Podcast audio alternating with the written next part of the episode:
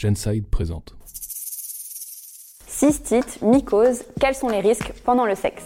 D'abord, un petit rappel. La cystite est due à une bactérie naturellement présente dans ton corps, Escherichia coli. Elle est inoffensive quand elle est dans tes intestins ou aux abords de ton anus. Mais à cause des va-et-vient pendant le sexe, elle peut parfois remonter dans l'urètre jusqu'à la vessie et là, ça pose problème. C'est là que tu peux choper une infection urinaire. Envie de faire pipi ultra fréquente, sensation de brûlure, maux de ventre et au niveau des reins, bref, si tu en as déjà eu une, tu sais que c'est pas vraiment ouf. Quand tu ressens les premiers symptômes, va voir ton ou ta médecin qui te donnera un traitement adapté. L'infection part à peu près en deux jours. La cystite n'est pas une infection sexuellement transmissible. Mais est-ce que tu peux faire l'amour avec? En principe, oui. La seule chose, c'est qu'en fonction des symptômes que tu as, tu n'en auras peut-être pas très envie et c'est totalement ok. Mais si tu en as envie, sache que la cystite ne va pas empirer avec une partie de jambe en l'air. Sauf que ça risque de ne pas être très agréable. Joël Robion, gynéco, affirme que le préservatif dans la cystite n'a aucun avantage quand les deux partenaires ont fait les tests nécessaires. En gros, en cas de cystite, ton partenaire ne risque rien.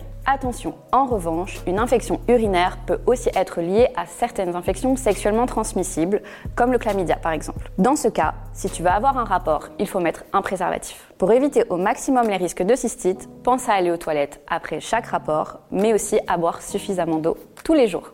Ça va te permettre d'évacuer les bactéries responsables des infections urinaires. Tu peux aussi boire du jus de cranberry qui prévient les cystites car il contient des antioxydants. Dans un autre registre, la mycose vaginale est causée par un petit champignon, le Candida albicans, déjà présent dans ton corps. Le seul truc, c'est qu'il peut causer des irritations s'il y a un dérèglement de ta flore.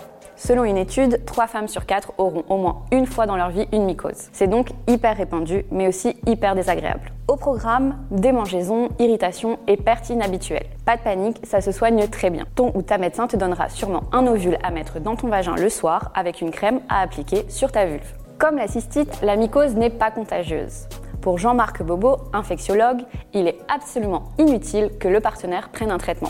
T'as une mycose et t'as envie de faire l'amour, ce n'est pas incompatible. Il faut veiller à bien lubrifier, sinon tes irritations vont être encore plus gênantes. Vous pouvez aussi mettre un préservatif, non pas parce que c'est transmissible, mais pour éviter que le pH du sperme vienne encore altérer ta flore vaginale. Il est aussi possible que tu n'aies pas envie d'avoir de rapport pendant cette période et c'est tout à fait ok. Bien qu'une mycose ne soit pas grave, on s'en passe quand même. Évite de prendre des douches vaginales ou de mettre quoi que ce soit à part de l'eau pour ne pas déséquilibrer ta flore. C'est pareil avec les sous-vêtements synthétiques et des vêtements qui te serrent trop. Il faut que ça respire. Mais les mycoses peuvent aussi se déclencher avec la prise d'antibiotiques et là, tu ne peux pas y faire grand-chose. On te conseille quand même de faire une cure de probiotiques en amont si tu en as la possibilité. Ah, et si on devait te le rappeler, avoir une cystite ou une mycose ne veut pas dire que tu es sale. Ça arrive à presque toutes les femmes. 75% d'entre elles auront une mycose au cours de leur vie selon la Fondation Genevoise pour la formation et la recherche médicale. Tu peux aller voir ton médecin sans crainte. Plus vite elles sont traitées, mieux tu te sentiras. Et voilà, c'était la question que du jour.